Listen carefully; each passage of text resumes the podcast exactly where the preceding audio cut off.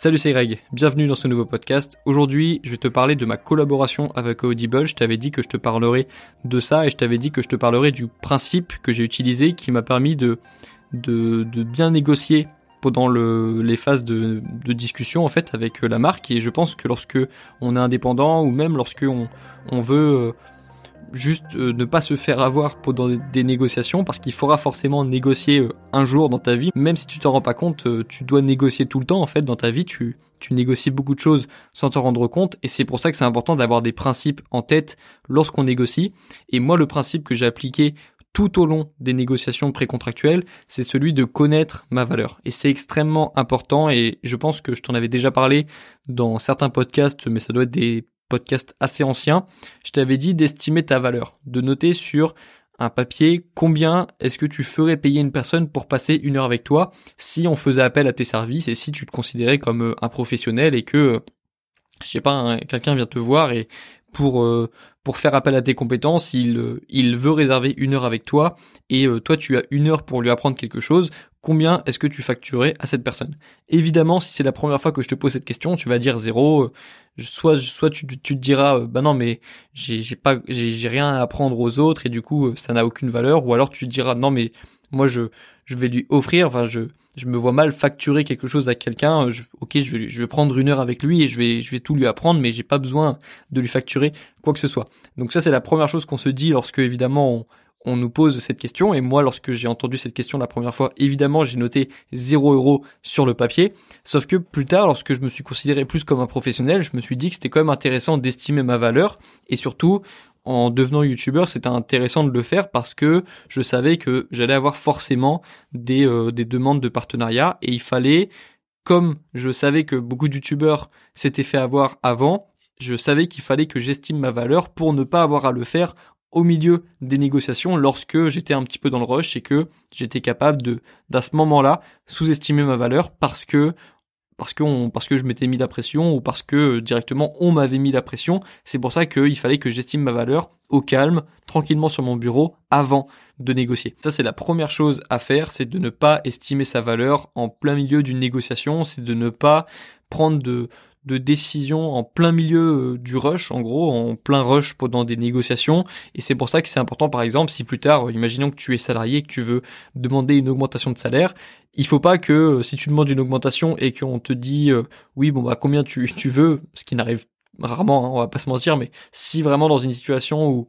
où tu arrives, tu tu défonces la porte de, de du patron et que tu, tu demandes une augmentation du salaire, s'il te dit OK, combien tu veux, faut pas que tu bégayes à ce moment-là, tu vois, faut que tu faut que tu connaisses ta valeur. Et ça c'est un exemple mais c'est c'est comme ça que ça se passe en général euh, lorsque tu lorsque tu demandes et que on veut bien faire euh, dire oui à ta demande, faire euh, accepter accepter ta demande, il faut que tu sois capable à ce moment-là de justifier euh, ta demande, en gros de de donner une valeur.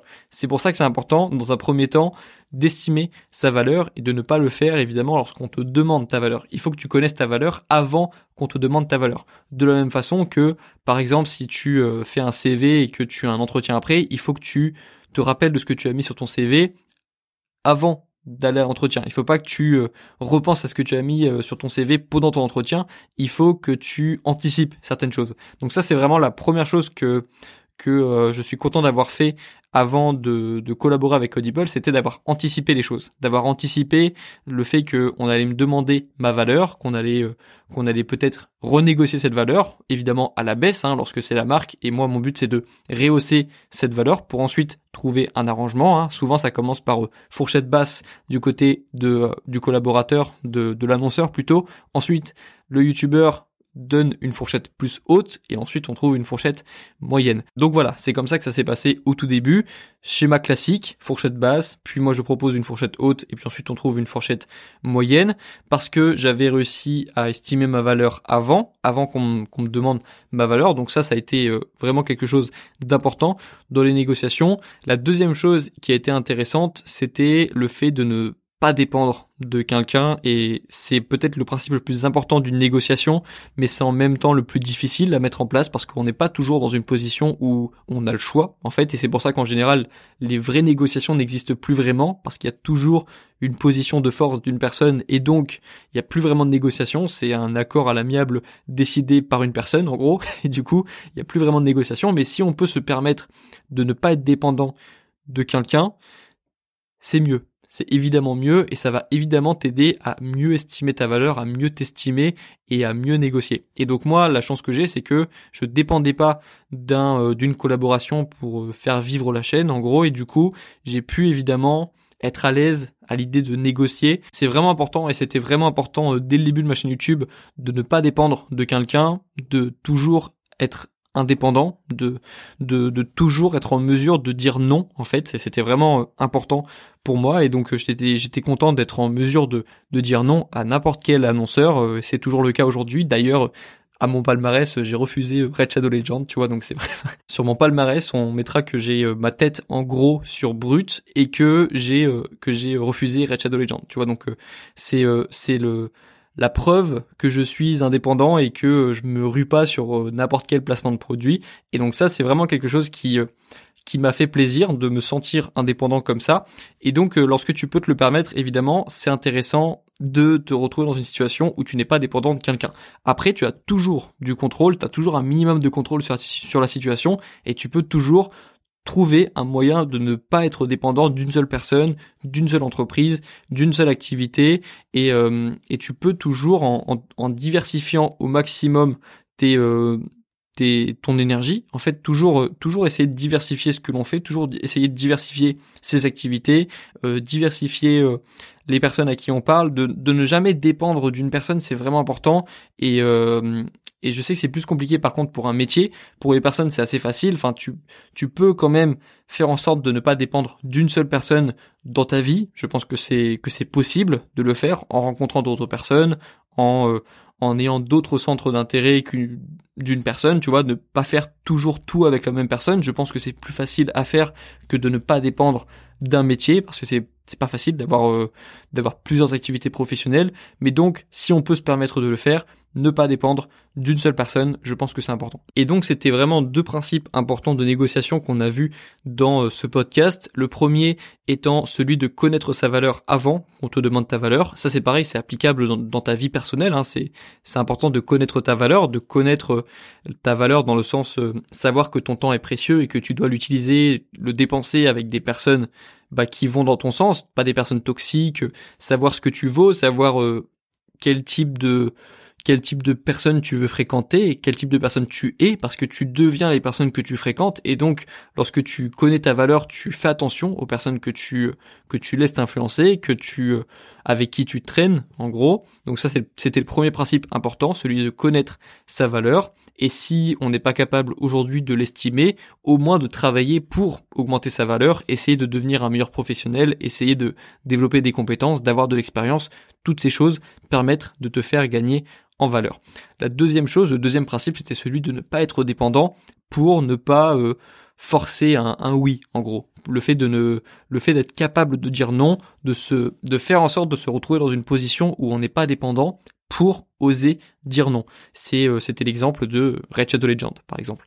Mais euh, c'est vraiment un principe important de négociation, celui de, ne pas se retrouver coincé et parce qu'il y a, il y a, y a rien de plus simple, en gros, que de que d'abuser d'une personne si elle n'a pas le choix en fait. Enfin c'est c'est euh, c'est dangereux évidemment et tu le sais bien, mais c'est euh, c'est toujours lorsqu'une personne n'a pas le choix qu'on a le plus la possibilité d'abuser d'une personne en fait. Et c'est pour ça que que moi je, je je répète vraiment ce principe de ne jamais dépendre d'une personne parce que c'est toujours lorsque on se retrouve dans une situation de dépendance qu'il y a des abus et que euh, et que les humains profitent en fait. C'est pas une c'est c'est vraiment euh, un, un mauvais trait de l'humain et on a vraiment tous des des bons traits en tant qu'humain euh, et des mauvais traits aussi mais c'est vraiment un trait de l'humain d'abuser d'un pouvoir lorsqu'il a trop de pouvoir. Et donc euh, il faut faut connaître ce trait de l'humain, ce biais de, de l'humain,